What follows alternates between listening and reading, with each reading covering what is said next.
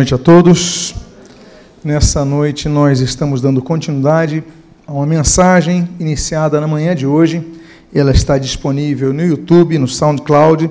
O título dessa mensagem, dessa série de dois cultos, é Seminário Teológico das Montanhas. Eu convido então a que você abra a sua Bíblia no texto base, que é o texto do Salmo 121 versículos 1 e 2. E assim diz o salmista no Salmo 121, versículo 1 e versículo 2. Elevo os meus olhos para os montes. De onde me virá o socorro? O meu socorro vem do Senhor, que fez o céu e a terra. Oremos. Pai amado, Lemos a tua santa e preciosa palavra. Pedimos, fala conosco nesta noite. Instrui-nos na tua palavra e que nós possamos não apenas ouvi-la, mas entendê-la, compreendê-la, praticá-la, pregá-la e, Senhor, a todos anunciar a palavra de vida e o que nós pedimos, nós o fazemos agradecidos em nome de Jesus. Amém e amém. Na manhã de, no... de hoje, nós abordamos sobre quatro montanhas. Quantos irmãos, os irmãos que estiveram aqui podem me ajudar a referir-se às mesmas? Nós falamos em primeiro lugar daquela montanha que está na península do Sinai, naquela cadeia de montanhas chamada a cadeia do Sinai, chamado Monte Horebe o monte do chamado, o monte de um desafio para novas fases. Depois, nós falamos de uma das montanhas mais bonitas que eu já estive em Israel, para mim é a minha preferida, o local mais lindo que tem o norte de Israel, o monte chamado o Monte Carmelo, um local de desafios, um local de dúvidas, um local de decisões. Depois nós tratamos de dois dois montes que estão um em frente ao outro, na mesma localização, onde, inclusive nos dias atuais, daquela região chamada região da Cisjordânia, hoje habitam os samaritanos. Estou falando de dois montes: o monte da maldição, chamado Monte Ebal, e o monte da bênção, chamado Monte Gerizim. Hoje nós trataremos de outros montes e o primeiro deles, eu gostaria de pedir, então, que coloque o Monte das Oliveiras. Você está vendo nessa foto o Monte das Oliveiras e você consegue ver aqui embaixo um grande templo, uma grande igreja. O nome dessa igreja é a Igreja de Todas as Nações. Você consegue ver ao lado dessa igreja um pequeno jardim, um pequeno horto, está vendo aqui? Esse jardinzinho é o jardim de Getsemane. É nesse jardim que Jesus chorou naquela última noite. Então, aqueles que já estiveram nesse local sabem a grande emoção que nós sentimos quando estamos ali. O jardim de Getsemane é aqui, no sopé do Monte das Oliveiras. Vocês conseguem ver nessa, nessa luz o Monte das Oliveiras? Está totalmente seco? Bom, de longe não dá para ver porque está seco, mas tudo isso daqui é um cemitério. Esse cemitério é o cemitério dos judeus. É um cemitério dos judeus porque, na compreensão dos judeus, quando o Messias vier, ele virá no Monte das Oliveiras. Isso está profetizado no, no livro do profeta Ezequiel, que quando o Messias vier, vai vir por ali. Eles então acreditam que os primeiros a serem ressuscitados serão os que estiverem sepultados no Monte das Oliveiras. Bom, sobre a volta do Senhor Jesus, a iminente, o iminente retorno do Senhor Jesus, nós sabemos que Jesus retornará em duas fases: uma fase invisível e uma fase visível. Uma fase para buscar a sua igreja, no chamado rapto da igreja ou arrebatamento da igreja, e depois desse período que ali a igreja estará adentrando ao julgamento do tribunal de Cristo, como diz a palavra de Deus em 2 Coríntios capítulo 5, versículo 10. E a seguir, as bodas do Cordeiro, então Jesus voltará com a sua igreja, com o seu exército angelical, para socorrer Israel. Depois de Israel estar então ali cercado pelos exércitos das nações, o antissemitismo tem crescido, nós sabemos. Ao longo da história sempre tentaram demover os judeus. A perseguição será cruenta. A Bíblia fala sobre a batalha do Armagedon e haverá um momento. Então, quando Jesus voltar, os judeus olharão para Jesus e então reconhecerão que Jesus é o Messias. E ali será implantado o reino milenial de Cristo, concluindo então as promessas da aliança que Deus fez com, Samuel, com, com Davi em 2 Samuel capítulo 7, é a aliança davídica. Então nós temos, nesse contexto, tantos judeus creem que o Messias vai aparecer lá, motivo pelo qual vão reconhecer o Messias quando voltar ali, quando a própria Bíblia fala que Jesus ele voltará no Monte das Oliveiras e ali o monte se fenderá em duas partes. Por esse motivo, os judeus mais ricos, não é qualquer pessoa que consegue ser sepultada ali. Os mais influentes na sociedade judaica estão ali sepultados. Motivo esse pelo qual você não vê nenhuma oliveira, você só vê jazigos. Mas o Monte das Oliveiras era um monte de oliveiras. Era um monte, tanto é que o jardim de Getsemane é o jardim da prensa, Getsemani, onde se prensavam as olivas, se prensavam as azeitonas para fazer o azeite. Mas esse monte que tem muita expressão, tem muita história, hoje eu gostaria de abordar apenas um dos tópicos que ali ocorreram. Está descrito, então, nesse contexto, cuja foto os irmãos estão vendo, no livro Evangelho, segundo Lucas escreveu, no seu 22 capítulo, dos versículos 39 a 44, e assim registra a palavra de Deus. E, saindo, foi, como de costume, para o Monte das Oliveiras, e os discípulos o acompanharam, estou falando de Jesus. Chegando ao lugar escolhido, Jesus lhes disse: Orai para que não entreis em tentação. Ele, por sua vez, se afastou cerca de um tiro de pedra e de joelhos orava, dizendo: Pai, se queres, passa de mim este cálice. Contudo, não se faça a minha vontade, e sim a tua.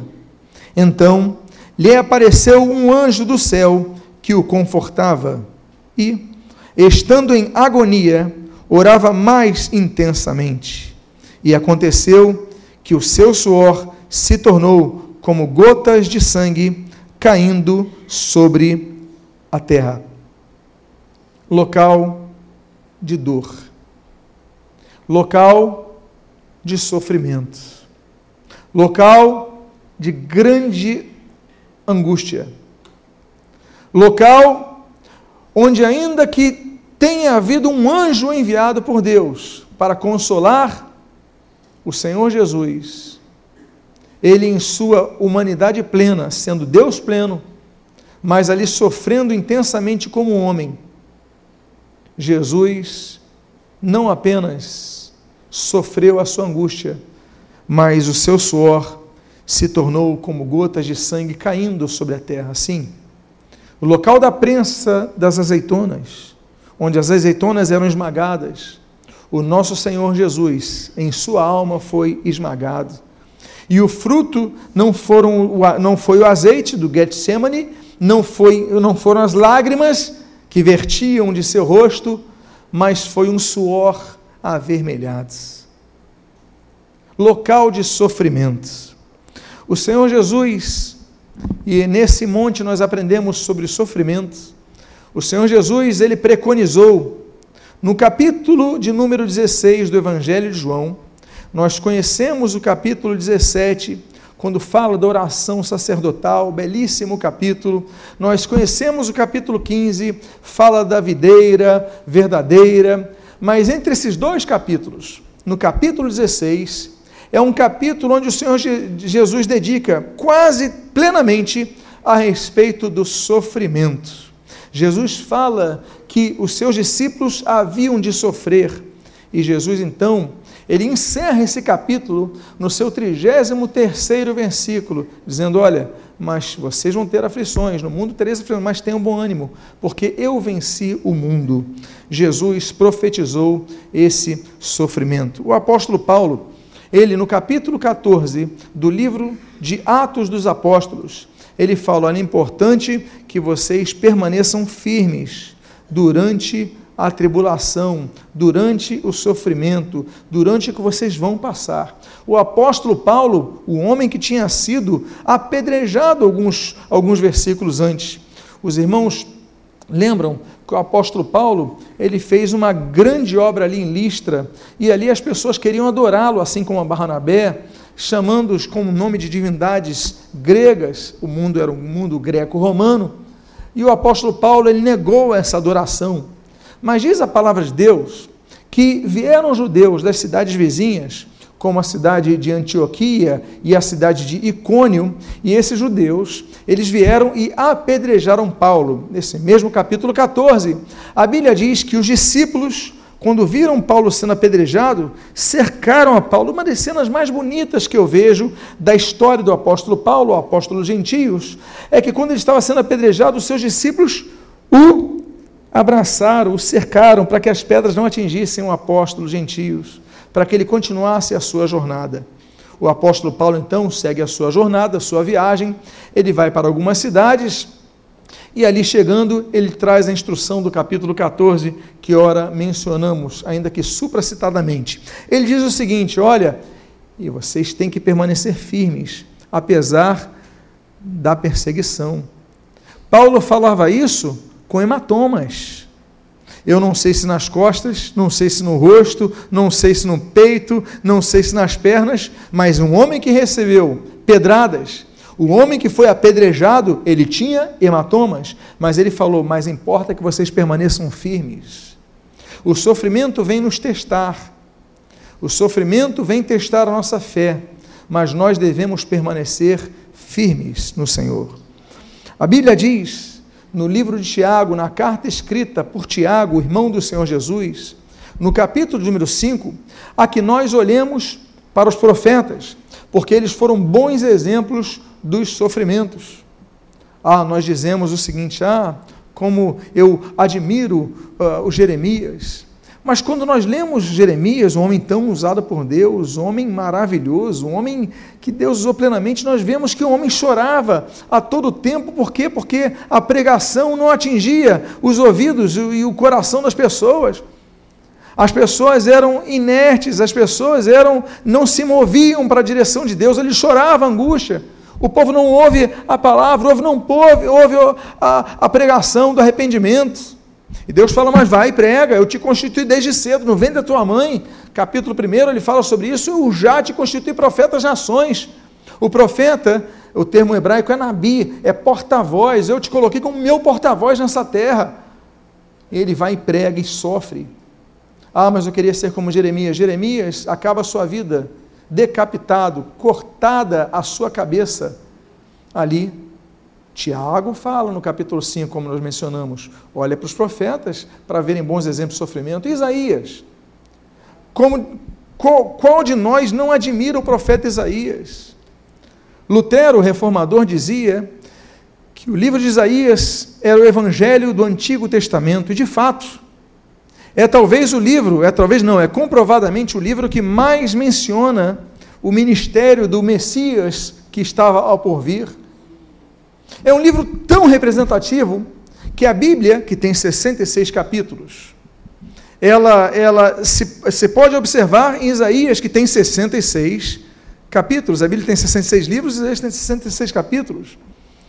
A Isaías é dividido em duas partes, a Bíblia é dividida em duas partes, o Antigo Testamento, 39 livros, o Novo Testamento, 27 livros, Isaías, os 39 primeiros capítulos vão até uma fase, e a outra fase que fala do, do futuro vai dos capítulos 40 em diante, até o 66. Isaías é um, um microcosmo do ministério messiânico. Isaías capítulo 9, nós vemos a profecia do Emanuel, Deus conosco, que viria para reinar. A Bíblia fala até do sofrimento de Jesus. Isaías capítulo 53, versículo 3, versículo 4, versículo 5, adiante. A Bíblia fala sobre o servo sofredor. Olhe, pelas suas pisaduras fomos nós sarados. O castigo que nos traz a paz estava sobre ele, e pelas suas pisaduras fomos nós sarados. Pelo sofrimento de Jesus no Calvário, nós fomos curados. Mas como Isaías terminou sua vida? Isaías terminou sua vida cerrado ao meio. Eu não sei o que, que é pior, se é decapitação com uma lâmina afiada ou se é ser cerrado ao meio. Eu suponho que essa segunda opção seja mais dolorosa. O que eu quero dizer é que permaneceram fiéis até o fim. Isso para não citarmos Paulo, e por que não mencionarmos o modelo máximo de nossa vida, o exemplo máximo de nossa vida, o Senhor Jesus, que foi fiel até a morte, e a Bíblia diz, e morte de cruz uma morte sofrida, mas ainda assim ele foi fiel. Então, o sofrimento é uma experiência de fidelidade a Deus. A Bíblia diz, 1 Pedro capítulo 2, que nós devemos estar preparados para sofrer. Há cristãos que durante o primeiro, a primeira gripe abandonam Jesus. Ah, Jesus não está comigo porque eu não fui curado. Ah, Jesus não está comigo porque eu tropecei. Ah, Deus não, não quer saber de mim porque você ficou doente, porque você ficou desempregado, porque você está sofrendo uma perseguição. Todos nós sofremos perseguições, mas devemos permanecer firmes com Cristo, não podemos abandoná-lo. O Senhor Jesus fala que nós seríamos perseguidos até mesmo por parentes próximos, até mesmo pais, irmãos, mães, filhos, parentes próximos, a parentela. Olha, vocês serão odiados por causa do meu nome. O Senhor Jesus falou sobre isso. No mundo tereis tribulação, o Senhor Jesus falou sobre isso, mas nós devemos permanecer fiéis. O Monte das Oliveiras nos lembra sofrimento. Mas nós devemos lembrar algumas coisas. Nós devemos lembrar, por exemplo, o que a Bíblia diz em 2 aos Coríntios, no capítulo 4, que o sofrimento ele é terreno e passageiro. É a primeira coisa que nós aprendemos. E esse mesmo texto diz que o sofrimento ele é temporário o sofrimento vai passar, o seu problema vai passar. Você vai enfrentar outros, porque a vida é uma maratona. A vida não é uma corrida de 100 metros, a vida é uma maratona. Mas esse teu problema vai findar. Diga à pessoa que está do seu lado: vai acabar esse teu problema. A Bíblia diz, outra coisa que nós devemos aprender: a Bíblia diz capítulo 5 de Romanos, que a tribulação produz perseverança. Os problemas nos ensinam aquilo que os seminários não ensinam, que as, as salas de aula não ensinam, que a nossa teoria não ensina. Eles alertam, eles apontam, mas não ensinam porque você aprende o exercício da tua fé e perseverança quando você está sofrendo. A Bíblia fala a respeito disso. A Bíblia também fala a respeito que o nosso sofrimento, ele é temporário, e, por exemplo, Apocalipse capítulo 21 diz que na eternidade não sofreremos mais. Nem o corpo que nós receberemos, eu comentei pela manhã, o que a Bíblia diz em 1 Coríntios capítulo número 15, sobre um corpo incorruptível que nós receberemos. É um corpo distinto ao que nós temos hoje. É um corpo que não tem a corrupção, não herda o DNA, os problemas que nós herdamos dos nossos antepassados. É um corpo totalmente distinto, teremos uma nova aparência. Eu mencionei, por exemplo, a, a terceira aparição de Jesus quando ressurreto, que foi a aparição aos dois discípulos de, no caminho de Emaús, quando eles não reconheceram Jesus depois, reconheceram Jesus pelo seu uh, modo de operar, o modo operativo, né, a sua forma de conduzir, o partir do pão, mas não reconheceram a fisionomia de Jesus, porque Jesus, que morrera três dias antes, já estava com outra aparência. Tanto é que Tomé, no capítulo 20 do Evangelho de João, ele, Tomé era discípulo de Jesus, ele conhecia Jesus, ele andou com Jesus, sabia a aparência de Jesus, mas Três dias depois, não, são, são, ele aparece uma semana depois da ressurreição.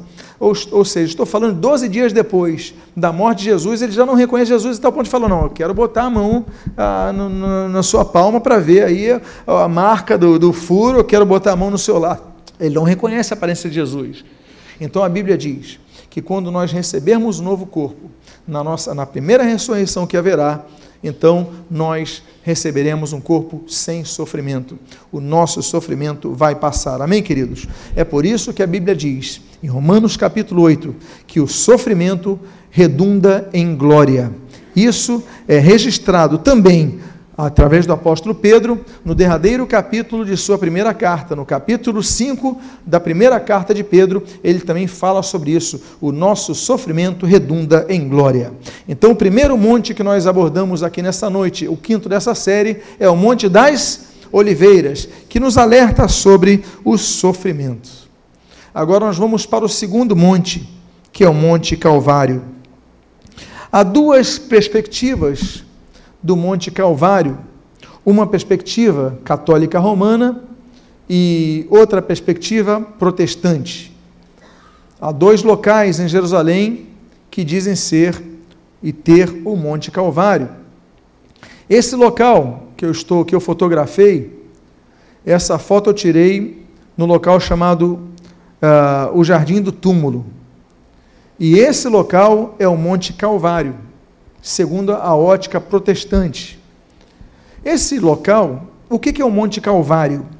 Calvários é um termo latino para caveira, ou seja, Monte Calvário, Monte da Caveira, porque tinha a forma de caveira. Se você observar bem esse monte, você consegue enxergar alguma coisa nessa, nessa foto? Você não consegue enxergar a foto de uma caveira, a foto de, um, de uma pessoa, enfim. Os muçulmanos que ocuparam aquela região, nos lembramos das ocupações sobre o território de Israel, e uma das maiores ocupações, depois das várias ocupações, as mais recentes, a grega, do Alexandre eh, o Grande, aí depois a romana, o Império Romano, enfim, tivemos várias ocupações mas a ocupação otomana, assim como a ocupação dos mamelucos, mas a ocupação otomana foi muito longa. Ela vai a partir do ano 1517, ela vai até a Segunda Guerra Mundial, até a Primeira Guerra Mundial. Então, um período muito longo. O que, que eles fizeram então? Eles fizeram na parte de baixo uma rodoviária, na parte de cima colocaram ali algumas coisas e entupiram para que ninguém pudesse adorar naquele local. O fato é que o Monte Calvário para nós representa algo que é o maximizador da vida de uma pessoa, que é a vida eterna. Porque o local era de morte, mas no local de morte Jesus nos deu vida. E o texto que eu gostaria de compartilhar sobre o Monte Calvário é o que segue. A Bíblia diz em Lucas, capítulo 22, no versículo 33 e 34. O texto assim registra: Quando chegaram ao local, ao lugar, perdão, chamado Calvário, ali o crucificaram, bem como aos malfeitores, um à direita, outro à esquerda. Contudo, Jesus dizia: Pai, perdoa-lhes, porque não sabem o que fazem. Eles não sabem o que fazem. É o local de morte, é o local de dor, é um local de despedidas, é um local de sofrimento, é um local de punição, é um local de humilhação. O Senhor Jesus, ainda assim, dentre as suas sétima, sete últimas palavras, o Senhor Jesus, ele ora ao Pai e diz: Pai, perdoa-lhes, porque não sabem o que fazem ainda que morrendo injustamente, ele clama pelo perdão do que, dos que o estavam crucificando. Como podemos ser como Cristo? Quão difícil é chegarmos aos pés de Cristo. Quantos de nós conseguiríamos falar o que Cristo falou nessa hora?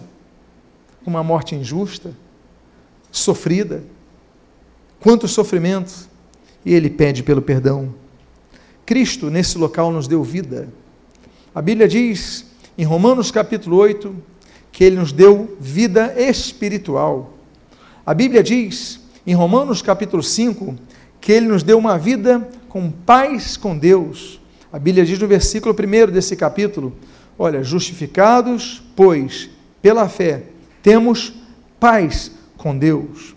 Lembrem-se, os irmãos, que o pecado faz separação entre nós e Deus, como diz a palavra de Deus em Isaías capítulo 59. Mas os vossos pecados fazem separação entre vós e vosso Deus, de modo que ele não os ouça. Mas Jesus, Jesus é aquele que, quando Paulo escreve a Timóteo, ele diz: Olha, ele é o mediador entre Deus e os homens. Quem? Jesus Cristo, homem. Ele coloca a vírgula depois de Cristo, que significa ungido, Christos, e ele coloca a palavra homem, Jesus Cristo, vírgula, homem. Porque como homem Jesus foi tentado, como homem Jesus sofreu, como homem Jesus não apenas sofreu, mas padeceu por nós, sentiu a nossa dor, sentiu tudo naquela cruz, sentiu o peso do pecado naquela cruz. Por isso que a Bíblia fala e corrobora do Antigo Testamento ali em Gálatas capítulo 5, que se tornou maldição por nós, porque ele estava pendurado no madeiro, e a Bíblia profetiza: maldito o que for pendurado no madeiro. Todo o pecado estava naquela cruz, mas a Bíblia diz que ele nos trouxe paz com Deus. É por isso que no Evangelho segundo João, no capítulo número 10, Jesus ele diz: Olha, eu vim para que vocês tenham vida, vírgula, mas a tenham em abundância. Jesus quer dar uma vida de paz a você.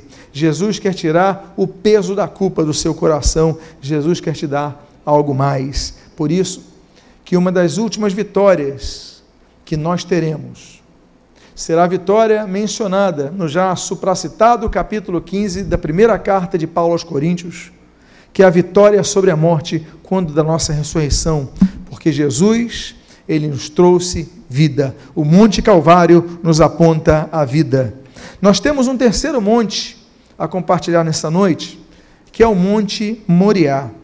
O Monte Moriá, para quem olha essa foto, fala: onde está o Monte Moriá?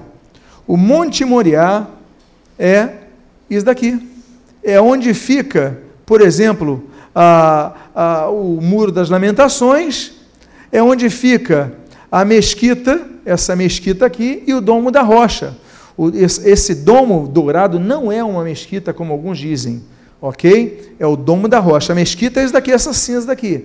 A mesquita de Omar. É próximo, é na mesma chamada esplanada dos ministérios. Pois bem, esse local, ele é, esplanada das mesquitas.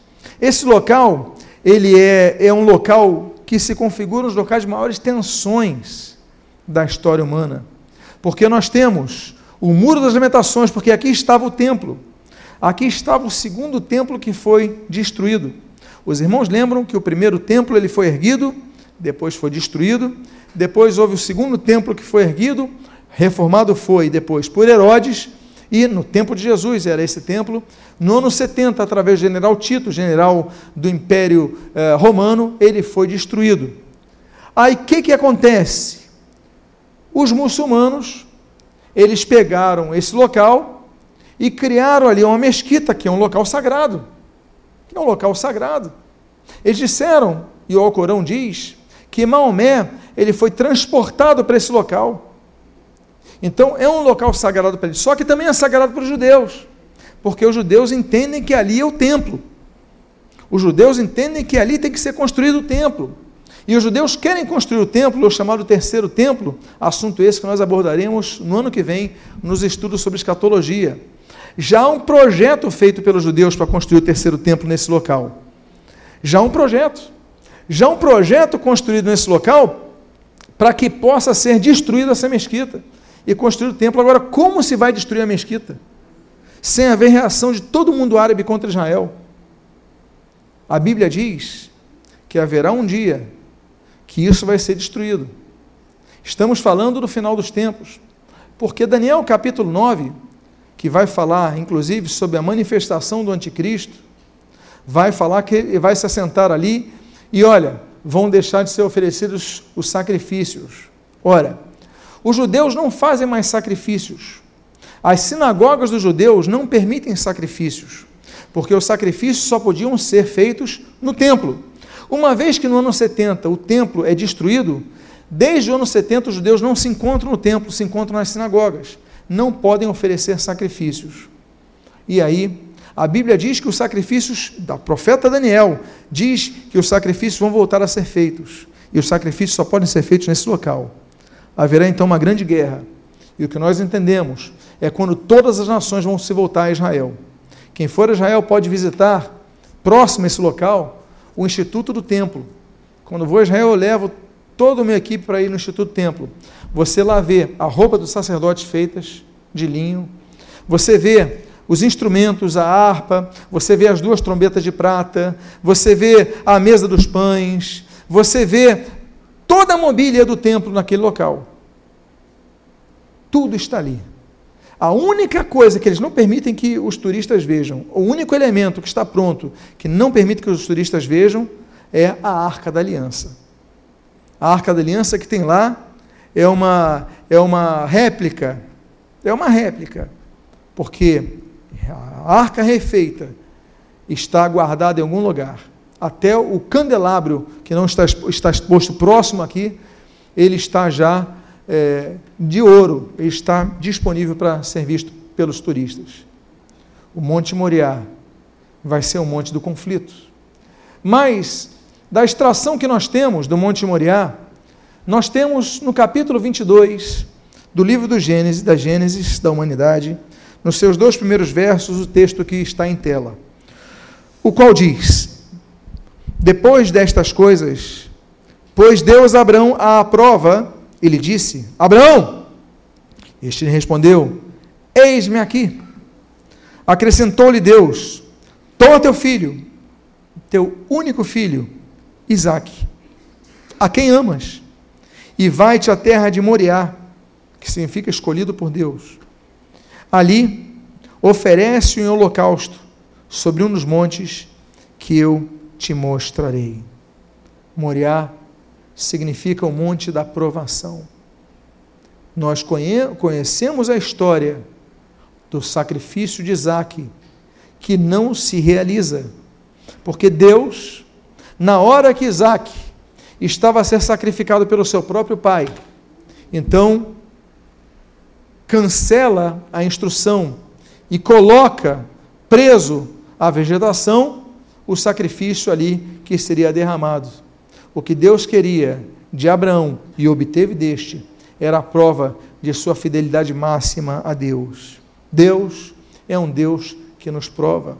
A Bíblia diz, em Deuteronômio capítulo 8, versículo 3, que Deus nos leva ao deserto para nos provar.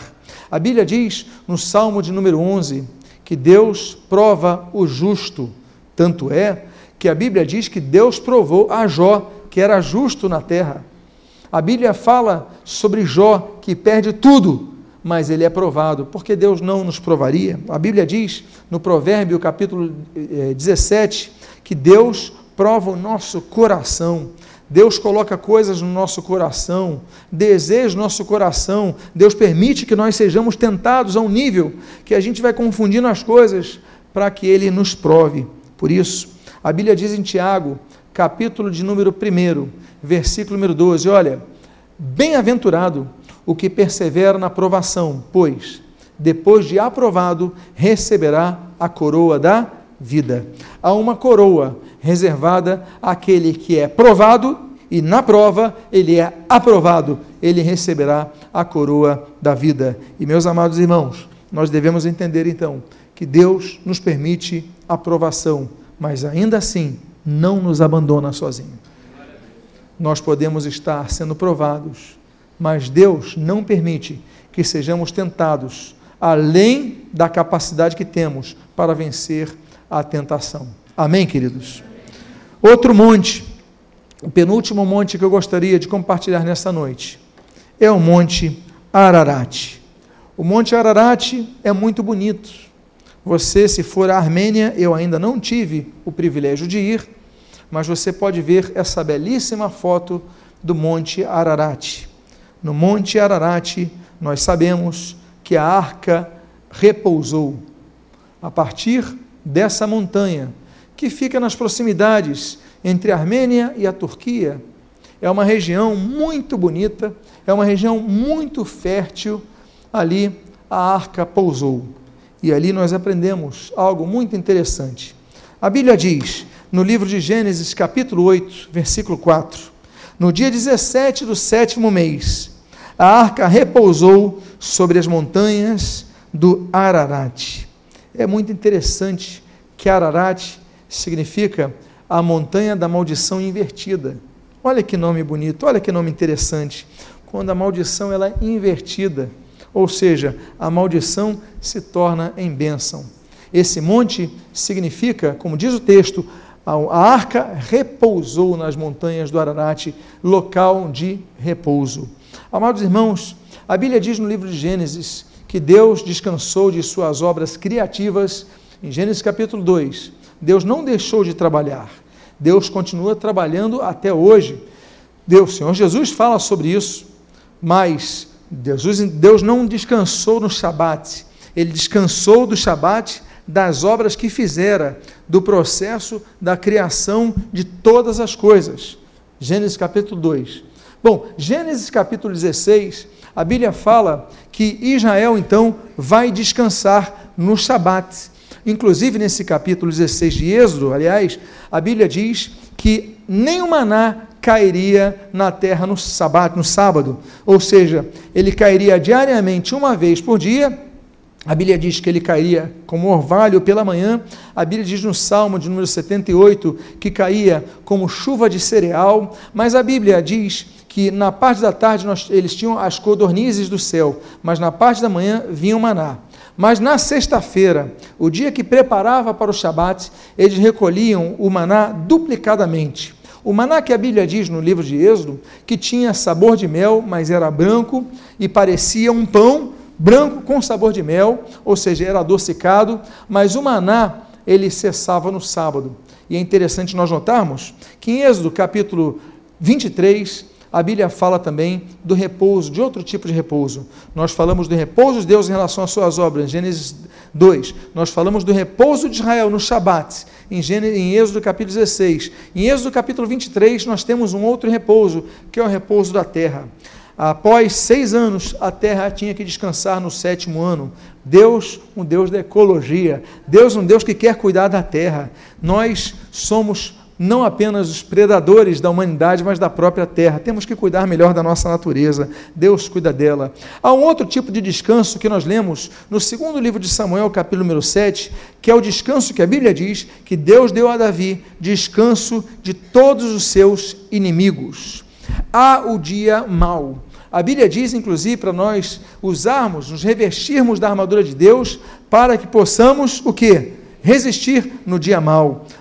Todos têm um dia mau, todos têm uma fase difícil, todos têm uma fase que está tá uma perseguição, está uma angústia, está uma dificuldade. Mas essa fase passa. Essa fase passa. Porque o dia, porque a Bíblia fala do dia da aflição, mas em Esther, no capítulo 8, fala do dia da festa. A Bíblia fala do dia do descanso. Temos momentos. E a Bíblia diz então que nesse dia, nesse período, Davi teve descanso dos seus inimigos. Vai chegar o momento, não desanime, que Deus vai dar descanso sobre os seus inimigos. O salmista entendia tanto isso. Tão belamente escreveu aquele que é um dos salmos preferidos da cristandade, que é o Salmo 23. E ele diz: Olha, ele me leva às águas de descanso você sai para trabalhar, você tem a sua rotina, você tem problemas, contas atrasadas, pessoas cobrando, enfermidade na casa, pneu furado, tanta dificuldade na sua vida. Aí Deus chega, olha, eu não vou quebrar você, eu vou te conduzir à água de descanso. Aí Deus fala através da sua palavra, consola o teu coração, te leva, te dá um refrigério. Eu digo assim: Deus está fazendo cafuné.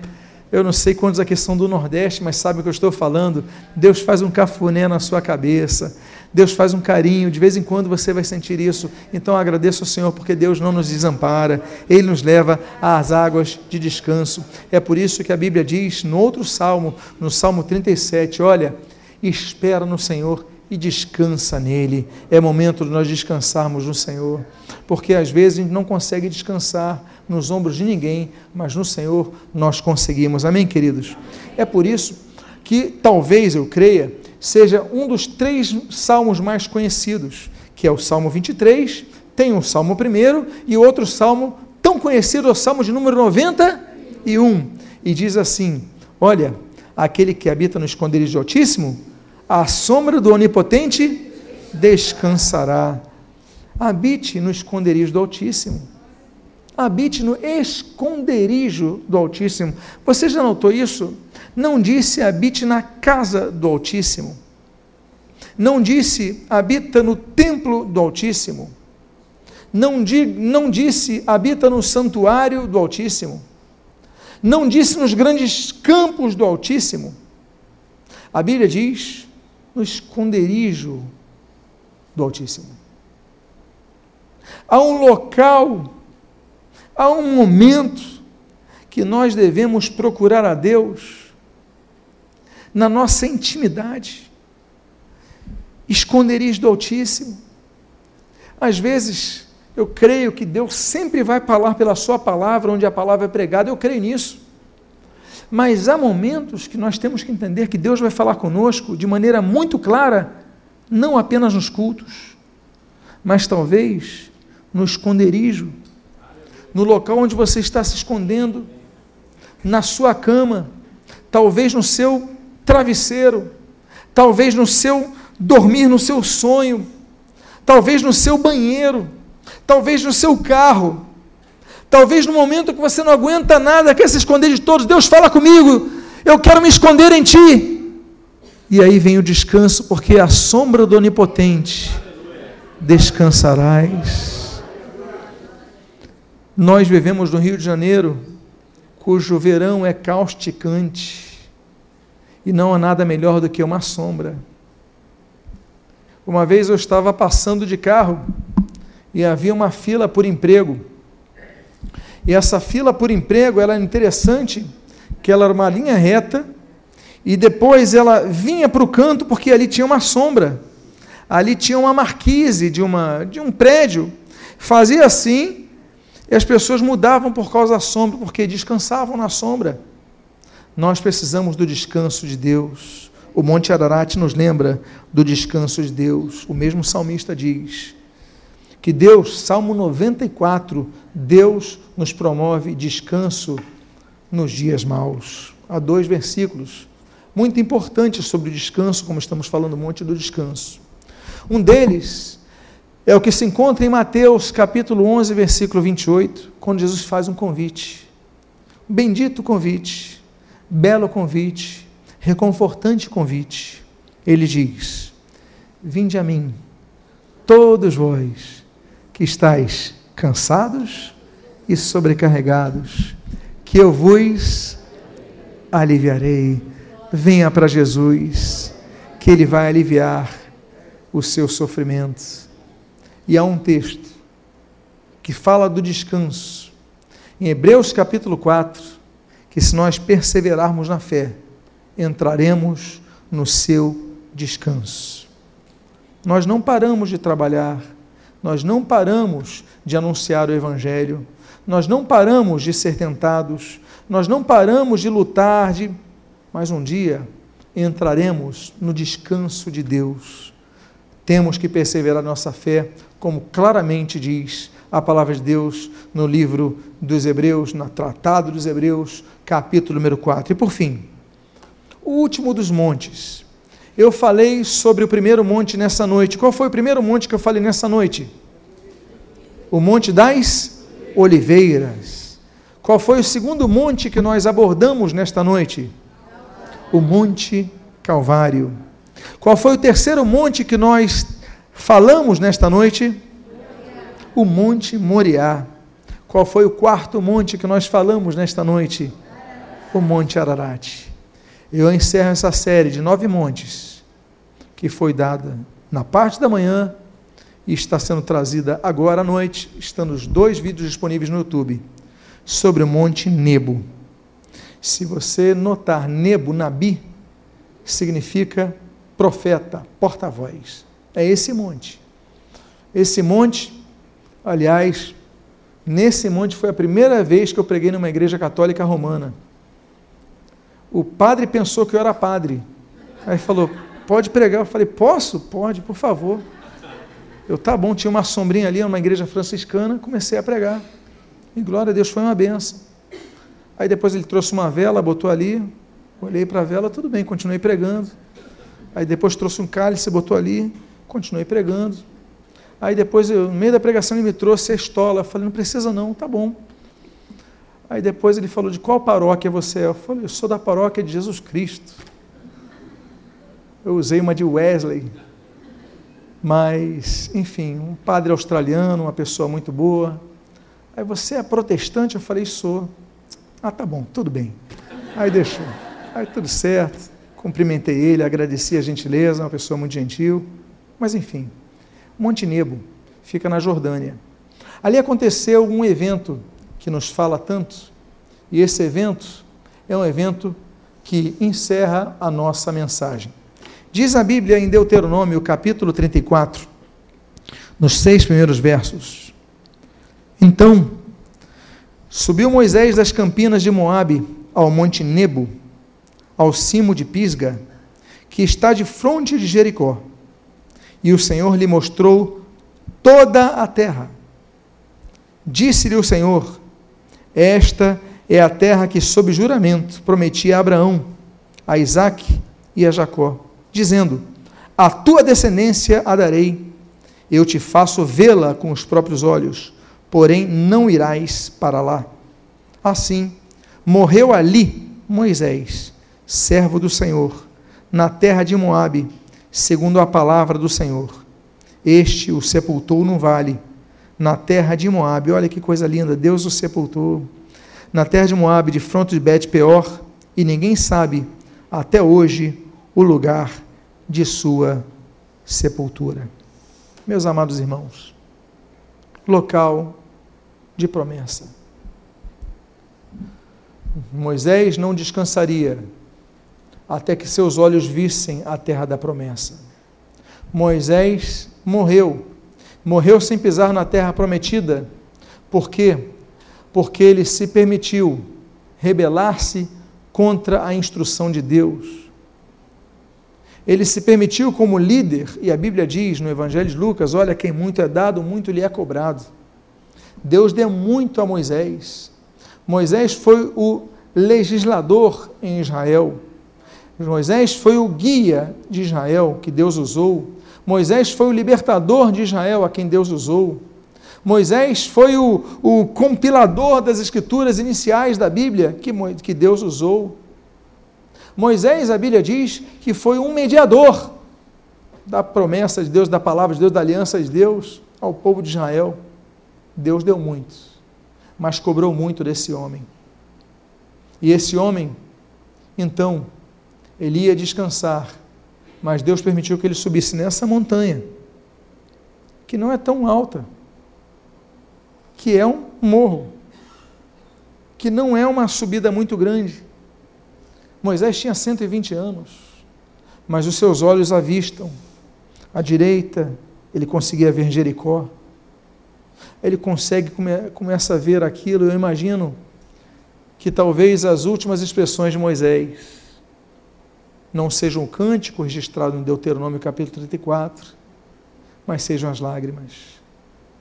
Eu me condoo com o sentimento de Moisés. Eu fico olhando esse homem que por 40 anos conduziu Israel para a terra prometida, ele está na fronteira, ele olha, e Deus falou: Você não vai entrar, Moisés. Porque com Deus não se brinca. Deus é um Deus de juízo. A Bíblia diz em 1 Pedro capítulo 4, versículo 17, que o juízo começa pela casa de Deus. Deus estabelece juízo. Gálatas fala de Deus não se zomba mas havia a promessa e ele viu a terra. A Bíblia traz muitas promessas. A Bíblia é um livro que tem 66 livros, é uma enciclopédia com 66 livros. Esses 66 livros têm 1189 capítulos.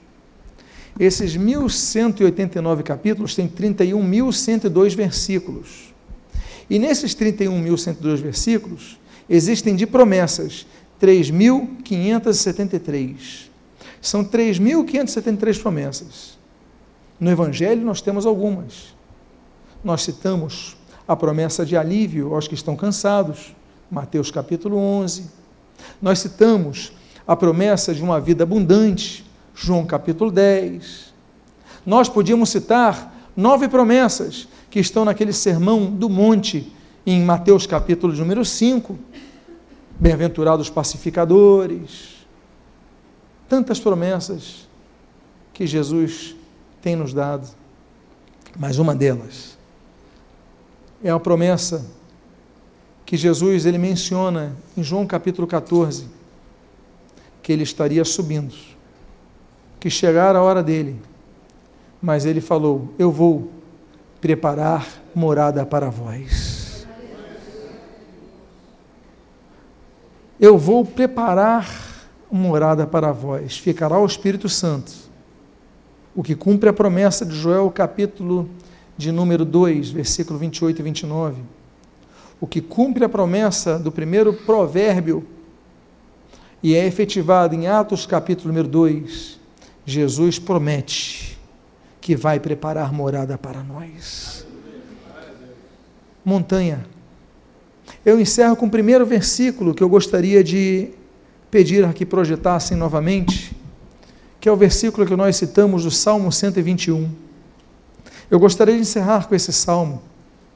E se você puder ficar de pé e ler comigo esse texto, nós o faremos conjuntamente. O texto diz: Elevo, vamos ler juntos? Elevo os meus olhos para os montes. De onde me virá o socorro? O meu socorro vem do Senhor, que fez o céu e a terra. Fechemos nossos olhos, Pai amado. O nosso socorro vem de ti. Nós elevamos os olhos para os montes, os montes que significavam local da presença de Deus os montes que significavam local de refúgio, os montes que representavam local de, de experiências profundas, os montes que representavam local de dificuldades na respiração, de frio, de locais inóspitos, de locais de difícil acesso, mas o local onde tu te manifestaste tantas vezes foi exatamente no monte, nos montes. Ali derramastes, Pai, sobre aquele, aquele altar de doze pedras no Monte Carmelo, o teu fogo, ali entregastes as tábuas a Moisés, ali falaste com o próprio Moisés, naquela sarça, tantas coisas acontecem nos montes, e ali nós olhamos e pedimos, Deus, o nosso socorro não vem da fortaleza que está nos montes, o nosso socorro não vem de nossa capacidade, de nossa estratégia, o nosso socorro vem de Ti.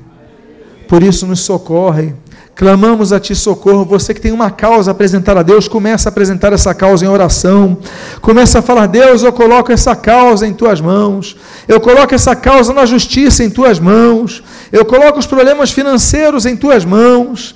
Eu coloco a enfermidade de alma em tuas mãos. Eu coloco a enfermidade física em tuas mãos. Começa a clamar a Deus, começa a orar a Deus, dizendo: Deus, me socorre. Socorro, Deus, eu clamo a ti, porque de ti me vem o socorro. Pai amado, atende a oração do teu povo nesta noite. Atende ao clamor que os teus filhos fazem na tua casa. Senhor, aqui é a tua casa, um local de oração dedicado a ti. Então, ouve o clamor do teu povo atende a oração dos teus filhos, atende a oração dos teus servos, Pai, e em nome de Jesus, traz alívio ao que está cansado, traz conforto ao que está cansado, traz consolo ao que chora, Pai amado, em nome de Jesus, derrama o teu bálsamo restaurador, o bálsamo de Gileade seja colocado nos nossos corações, em nome de Jesus. Nós elevamos os olhos para os montes, mas o nosso socorro vem de ti. Abençoa as nossas vidas, fortalece as nossas pernas, que estão trôpegas de cansaço. Alivia-nos, como citado no Monte Ararat. Abençoa as nossas vidas. Em nome de Jesus, de olhos fechados, todos de olhos fechados ainda, eu gostaria de fazer uma pergunta. Alguém aqui nesta noite que gostaria de entregar a sua vida ao Senhor Jesus? ou voltar aos caminhos do Senhor nesta noite. Alguém aqui, se houver, levante sua mão, que nós queremos orar por sua vida. Alguém aqui quer voltar para os caminhos do Senhor Jesus, está afastado. Alguém aqui quer dizer, eu quero entregar a minha vida ao Senhor Jesus. Deus abençoe essa jovem. Pode baixar seu braço, jovem. Alguém quer entregar a sua vida ao Senhor Jesus nesta noite. Nós queremos orar por sua vida. Alguém aqui nesta noite que quer dizer, Senhor Jesus, eu quero entregar minha vida a Ti. Eu quero pedir, transforma o meu ser. Há mais alguém nesta noite? Eu gostaria de fazer um convite a essa jovem, jovem que levantou a sua mão. Se possível, venha aqui à frente, nós queremos orar por sua vida. Venha, você não vai vir sozinho, não. Algumas irmãs vão te abraçar. Tem uma, uma senhora aqui também. Vem aqui, senhora. A senhora é muito bem-vinda aqui à frente. Vem aqui de frente a esse local onde a palavra de Deus foi pregada. Há uma terceira vida para Jesus nesta noite. Há uma terceira vida que quer entregar a Cristo a seu coração nesta noite. Onde está a terceira vida? Louvado seja o Senhor Jesus. Glória a Deus. Glória a Deus por vossa decisão. Eu posso fazer uma oração por vocês, mas a Bíblia diz, no livro de Romanos, capítulo 10, versículo 9, que é importante que nós confessemos a Cristo com a nossa própria boca, a nossa própria voz. Eu posso sugerir fazer uma oração por vocês e vocês repetirem essa oração comigo? Coloque a mão nos seus corações, por favor, e digam assim: Senhor Jesus, eu te agradeço pelo teu amor por minha vida. O Senhor nunca desistiu de mim. O Senhor sempre me deu oportunidade, como no dia de hoje, ao ouvir a tua voz. Eu abro meu coração eu te peço perdão pelos meus pecados. Eu entrego a minha vida a ti. Eu reconheço a Jesus como meu único Salvador e Senhor. Eu te agradeço em nome de Jesus. Amém. E amém. Igreja, estenda as suas mãos. Pai amado, aqui estão as duas vidas que entregaram seus corações a ti. Abençoas, abençoas em seu caminhar, que jamais se afastem de ti enchas do teu espírito, enchas com a tua paz, quebra toda a maldição pelo sangue de Jesus. E Senhor, dê a, ela, dê a elas vida em abundância. São as tuas bênçãos que nós pedimos. Pedindo para os irmãos que vão integrá-las nos grupos de vida, que vão dar a elas amor, atenção, instrução, discipulado. Abençoa os grupos de vida onde elas estarão Abençoa, Senhor, a vida de oração de cada uma delas. Abençoa o congregacionalismo delas na tua casa. E o que eu te peço, as tuas bênçãos sobre elas, eu te agradeço em nome de Jesus. Amém e amém. Qual o nome da irmã? Marineide. Deus abençoe em nome de Jesus. Qual o nome da irmã? Joana. Joana. Deus abençoe em nome de Jesus. Joana, graça de Deus. Olha que coisa bonita. Meus amados, ainda de pé, vamos encerrar esse culto ao Senhor. Olha a, a Cláudia.